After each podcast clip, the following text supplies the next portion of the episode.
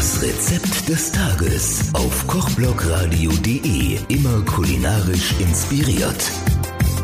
Hallo liebe Hörer, hier ist Dorothee von Bush Cooks Kitchen.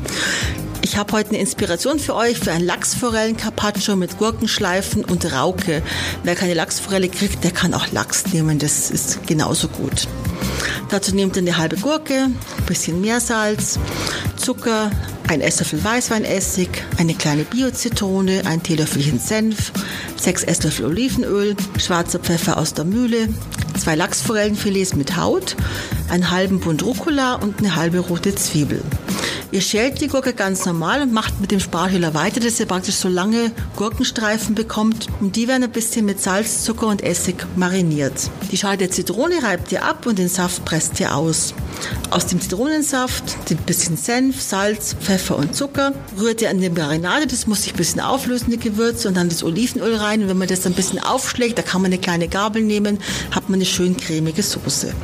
Bei den Fischfilets einfach immer schauen, sind Gräten dran und dann entfernen die Bauchlappen wegschneiden, dass man einfach schöne gerade Filets hat. Und dann kann man diese Fische mit einem dünnen Messer, mit so einem flexiblen dünnen Messer in schräge Streifen schneiden. Und diese Fischscheiben gibt man auf einen Teller, richtet sie hübsch an, bestreut sie mit dem Zitronenabrieb und gibt die Marinade darüber. Und den Fisch so einfach mal 10 Minuten stehen lassen, dass er ein bisschen mariniert.